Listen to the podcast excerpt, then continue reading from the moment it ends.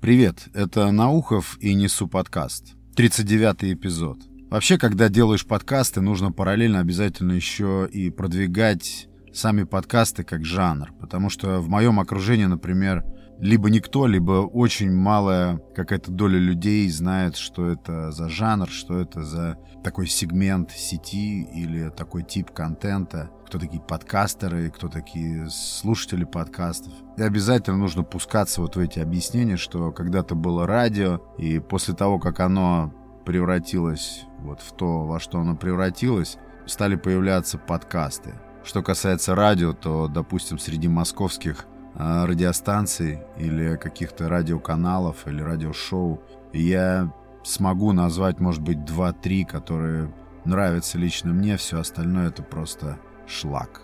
А, тогда как подкасты гораздо более разнообразны, и там каждый может найти себе что угодно а, по его вкусу. Хотя и в подкастах тоже намечаются определенные тренды, создаются какие-то клише, и хватаются какие-то избитые уже выговоренные темы, перемалывается одно и то же, но, по крайней мере, подкасты представляют собой такой пентхаус сети, как я это вижу, такой уютный чердак. А что касается аудитории, я уверен, что аудитория в подкастах — это люди особенные, люди, которые а, любят вдохновляться. Аудитория искушенная именно, как мне кажется, интеллектуальными вещами, интеллектуальным контентом.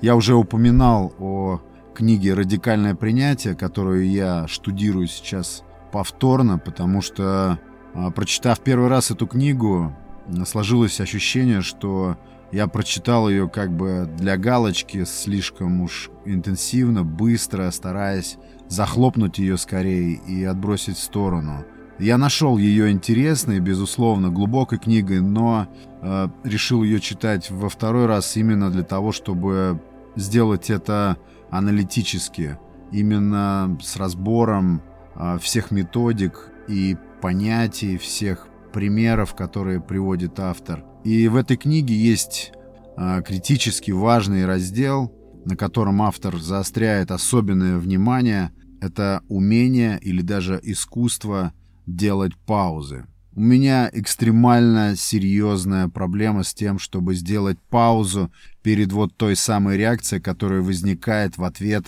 на какой-то внешний раздражитель.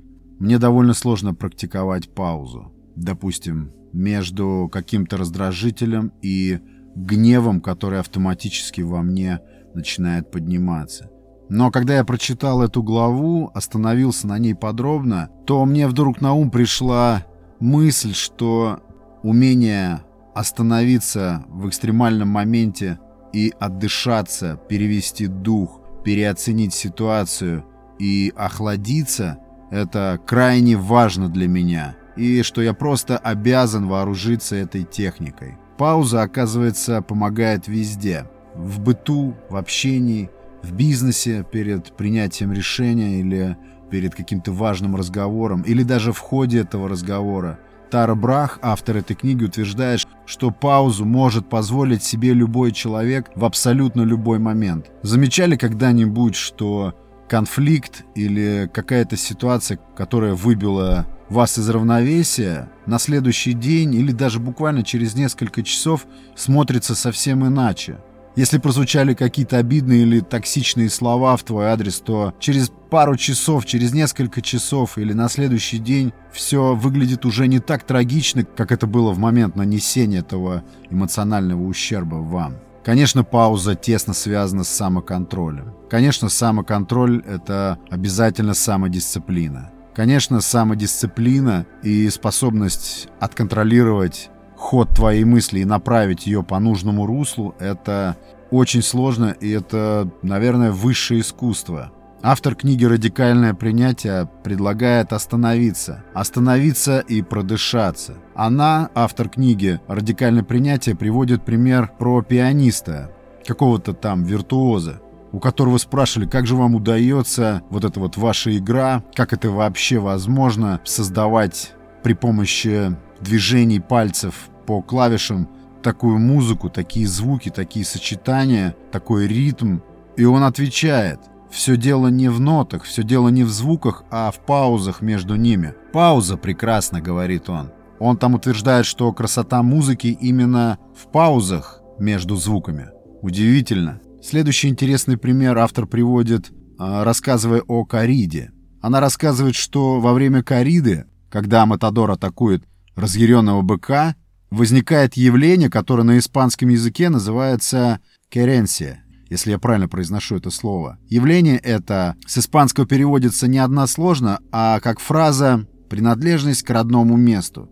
Когда с быком происходит это явление, бык находит место на площадке, где он может затаиться. Он замирает, и считается, что в этот самый момент он аккумулирует внутри себя всю энергию и концентрирует ее для того, чтобы атаковать Матадора. И считается, что после этого явления бык наиболее опасен, предельно опасен. Очень красивый пример из животного мира, из вот такого жестокого традиционного испанского мероприятия, также дает нам представление о важности и глубине такого понятия, как просто пауза. И, конечно же, паузу нужно практиковать. Нужно уметь сказать себе «стоп», прежде чем ты отпустишь эти слова, эту фразу, прежде чем ты подготовишь эту ответную реакцию, возможно, враждебную или также атакующую, токсичную, в ответ на обиду или какое-то оскорбление. Одна знакомая моя говорит, у меня повышенная тревожность. Я спрашиваю ее, ты пробовала медитировать? Да, пробовала пару раз, ничего не получилось. Нет, это не работает с первого раза. Эффект от медитации едва уловим, и его нужно копить от раза к разу. Это должно быть ежедневной рутинной обязанностью, если ты хочешь попытаться найти способы быть в ладу с собой большую часть времени. И вот интересное наблюдение. Читаю параллельно сейчас несколько книг, и одна из них, книга, автор которой один из римских императоров, Марк Аврелий. Книга называется «Наедине с собой». Это такие афористические притчи, но очень интересно. И вот даже здесь, вот в этих строках, это второй век нашей эры, это никак не относится к буддийской философии, однако вот эти нотки, мотивы, который свидетельствует о том, что человек сам по себе не должен искать источников энергии где-то во внешнем мире, что он сам является источником и покоя, и энергии, и э, всевозможных саморегулировок. Я зачитаю этот кусок, он у меня вот перед глазами. Нигде человек не уединяется так спокойно и безмятежно, как в своей собственной душе. Здорово, да? Особенно тот, у кого есть внутри нечто такое, во что стоит только пристально вглядеться – как сейчас же станет легче. Ну да, это, конечно, если есть такое. Это облегчение, пишет Маркус Аурелиус, по-моему, не что иное, как душевная благоустроенность. Вот этому уединению ты и предавайся постоянно, таким образом обновляя себя. О чем здесь говорит Марк Аврелий, если не о медитации или той самой паузе? Да он только не называет это медитацией.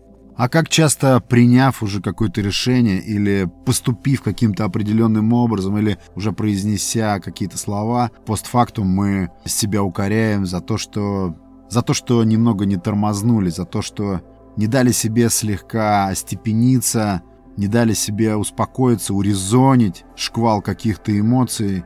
И приняли какое-то решение, явно продиктованное не здравым смыслом, решение, которое не свойственно нашей внутренней природе, а руководствовались именно каким-то сиюминутным, гневным своим состоянием и выпалили что-то что-то недопустимое или что-то запредельное.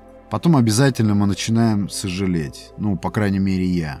И наоборот, мы обязательно подмечаем, когда мы позволили себе сделать эту паузу, позволили времени слегка замедлиться. И есть такое хорошее слово «переподумать». Мы переподумали и решили иначе. И решение было плодотворным, благотворным. Все получилось и, что называется, срослось именно благодаря паузе. Я представляю, сколько разводов, войн, всевозможных горячих, таких жгучих ссор можно было бы избежать, если бы мы останавливались и позволяли себе сделать этот выбор в пользу паузы, чтобы могли остудить себя и принять верное решение, которое сообразуется и сочетается с нашей внутренней прекрасной основой. Так что, друзья, сделайте, пожалуйста, паузу и надавите, пожалуйста, пальцем на сердечко там, где вы прослушиваете этот эпизод. Это был Несу подкаст. Подписывайтесь, подпитывайтесь. Пока.